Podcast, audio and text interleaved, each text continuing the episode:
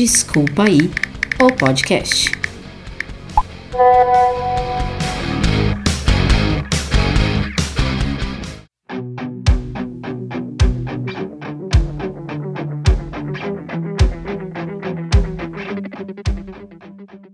Sejam muito bem-vindos. Aqui quem fala é Ali Cardoso. Nós estamos começando essa nova forma de evangelização através dos podcasts, né?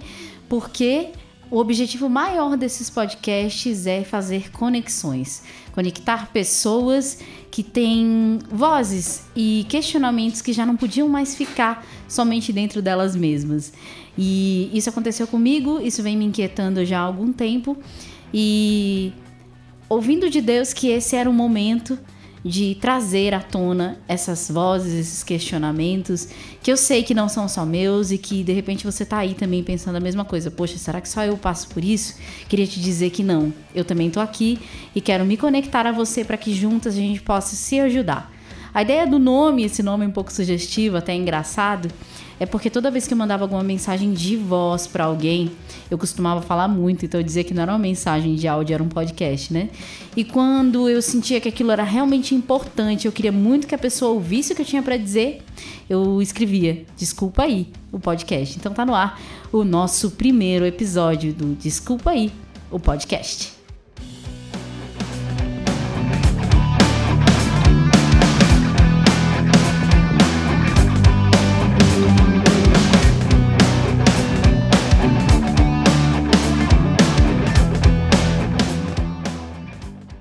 Então, o nosso primeiro tema é Mãe Solo na Igreja.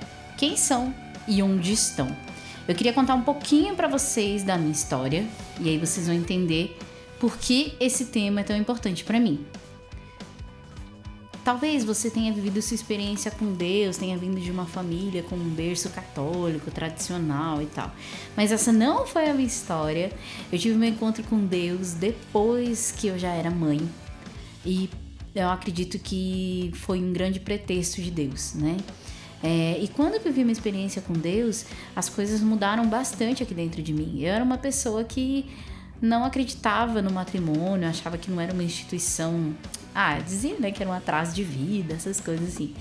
E depois que eu vivi uma experiência com Deus, eu mudei completamente, assim. Na verdade, uh, quando eu tive minha primeira experiência, assim, de, de conversão, de desejo de conversão, de desejo de santidade, a minha filha, ela já tinha dois anos e foi um grande pretexto de Deus porque eu precisava batizar ela e eu tinha pedido pro meu irmão e a minha cunhada serem os padrinhos. Eles iam se casar, para isso eles precisavam, meu irmão precisava ter os sacramentos, que a gente não tinha ainda, e do, do crisma e da primeira Eucaristia, então a gente foi fazer catequese de adulto. E aí eu vivi a minha experiência com Deus e passei a é, enxergar com outros olhos, oh meu Deus, toda essa realidade né, da santidade, a realmente desejar a santidade, que eu nem sabia o que era isso antes, né? Então, é, o que aconteceu foi isso. Aí eu mudei, passei a. Primeiro, né? A gente passa a entender que o nosso corpo é um templo vivo do Espírito Santo e a gente passa a querer uma vida melhor pra gente mesmo. Então, isso aconteceu comigo e mas aí existe um fato, né? Pronto, agora eu quero viver uma vida nova, eu quero encontrar o meu José, aquela história toda bonita que a gente vê aí, casaizinhos jovens, né? Pessoas já de, de tradição católica vivendo, e você fala, ih, rapaz, e, e agora, né?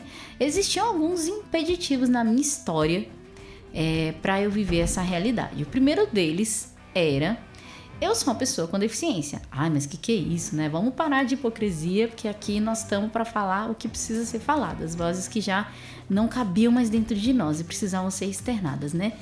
Existe um preconceito, sim, existe uma dificuldade, sim, das pessoas que não têm deficiência de, de, de, quererem se relacionar com a pessoa com deficiência. Elas até acham que nós, pessoas com deficiência, só podemos nos relacionar com outras pessoas que também têm deficiência. Isso é um mito, né? Não precisa. E na verdade, assim, para mim, quando as meninas comentavam que estavam se relacionando com rapazes que, que enxergam e tudo, eu falo assim: caramba, eu devo ser assim, né? Desprovida da beleza nos padrões que o mundo pede, né? Na verdade, né? No, no, no jargão popular eu dizia assim: cara, eu devo ser um canhão, né? Possível, né?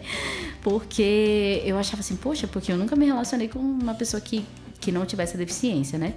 Então, pra mim era uma questão assim, parece, pra mim era como se fosse um troféu, né? Caramba, olha a menina, é bonita, né? Conseguir se relacionar com um rapaz que, tem deficiência, que não tem deficiência, enfim. Mas enfim, existe esse, essa questão, as pessoas que não têm deficiência, sei lá, acham que a gente é eternamente criança ou que a gente não não tem esse desejo de se relacionar, né? Enfim, não sei bem o que vocês pensam, é melhor vocês dizerem o que vocês pensam, né? Mas que existe o preconceito, existe, e na paróquia que eu é, participava, não tinha pessoas com deficiência também, né?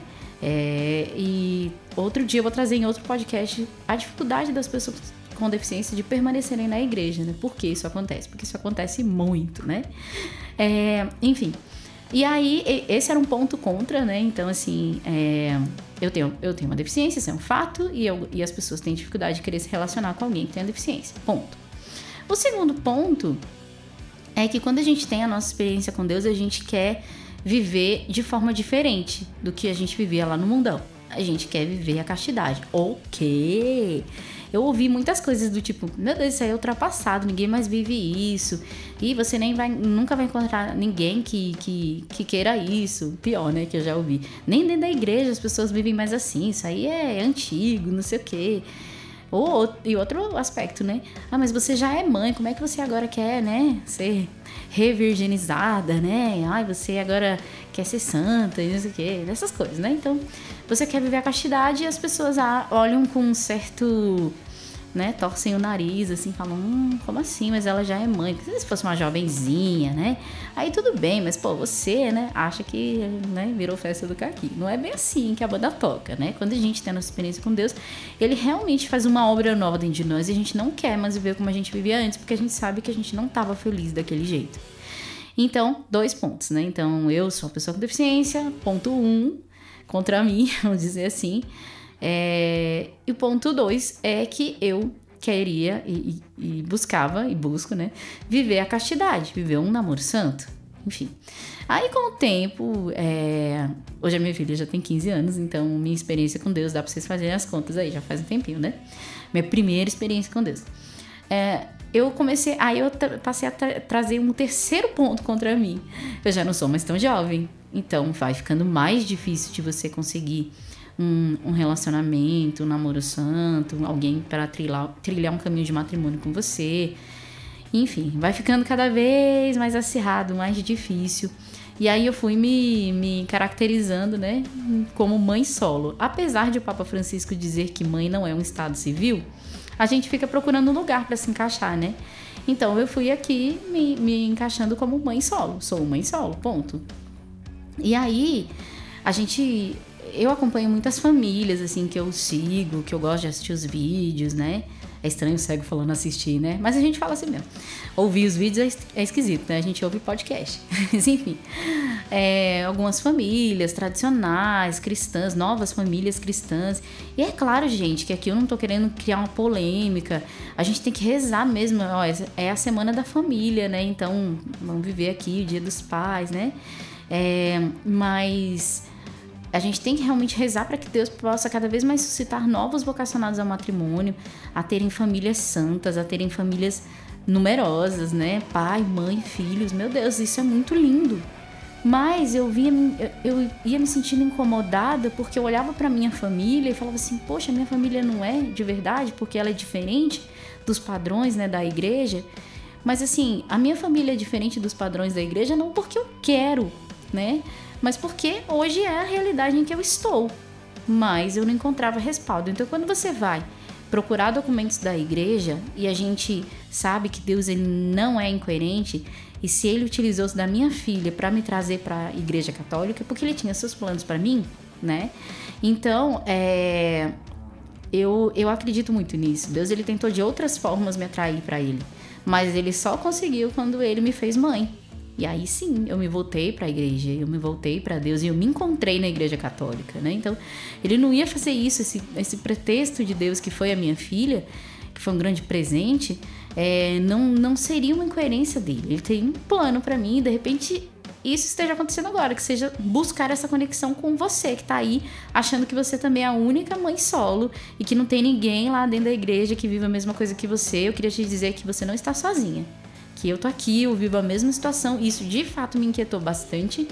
É, porque a gente encontra muitos documentos assim da igreja, tantos documentos né, é, da, do, do magistério assim, escrito pelos papas, mas também a vida dos santos e tal, que fala para os casados, né, para as famílias, né, para os casais e tudo, para a educação dos filhos, mas quando a gente vê a educação dos filhos, sem falar a educação dos filhos pelos pais, né, pelo pai, pela mãe. É, a gente encontra muita documentação da igreja falando aos padres, aos seminaristas, aos celibatários, aos consagrados de vida religiosa, às freiras, né? aos consagrados de novas comunidades, a, enfim, aos solteiros. Aí você podia falar assim, pô, mas você tá aí, né? Solteiro. Mas eu não sei você, mas quando eu penso em solteiro, para mim, sempre vem a, a, figura de um jovem ou de uma jovem sem filhos, né? Então eu ficava procurando, e aí? E para mim, né? E querendo ou não, a sociedade, de modo geral, fora da igreja, já tem uma certa dificuldade de lidar com as mães solo, né? Os pais solo. Por quê? É, você encontra, por exemplo, ah, tem muitos encontros, né? Tanto na igreja quanto fora dela, encontro para casais. Programações para casais e seus filhos, para as famílias. Mas quando você vai tanto no mundo tentar, né, estar em algum lugar, é, existe essa dificuldade da, de você estar inserido em algum lugar, porque você é, tem filho, mas você não é uma família, você não tem o, o, o cônjuge ali do teu lado. Então, nós, pessoas com deficiência, às vezes, né, o, você vai ter um encontro lá com a sua amiga e a sua amiga é casada, ela tem os filhos, você leva a sua filha lá para eles brincarem.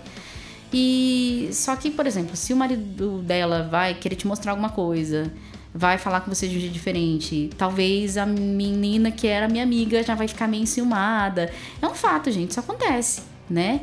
Então, tanto no mundo a gente não se encontra às vezes, e o mais triste é que quando a gente vive o nosso processo de conversão, a gente percebe que na igreja também a gente não se encontra, né? Então, esse podcast é, já ficou muito longo, eu sei, mas eu queria te dizer que você não tá sozinha e que eu acho que Deus, ele tem, eu acho não, tenho certeza que ele tem os seus planos. Fazer esses podcasts com assuntos que vinham me inquietando desde o ano passado, que ano passado eu comecei a falar sobre eles de maneira mais velada, mais superficial, é, foi um, um grande tem sido um grande desafio para mim, mas para mim é uma grande resposta de Deus, assim. Precisamos falar sobre esses temas, precisamos encontrar outras pessoas. Eu tenho certeza que se você está aí me ouvindo até agora, ou parabéns, hein? Se você está aí me ouvindo até agora, ou você está nessa situação, ou você conhece alguém que está nessa situação. Então, o que eu quero é te encontrar para a gente rezar juntas, para a gente se conectar realmente, para a gente partilhar das nossas dificuldades e para eu saber que eu não tô sozinha e eu quero que você saiba que você também não está. Então é isso, gente. Esse foi o nosso primeiro Desculpa aí, o podcast. Espero que vocês tenham gostado. E até a semana que vem com o próximo episódio, mais um tema aí que me inquietou ao longo dos últimos tempos. Deus te abençoe.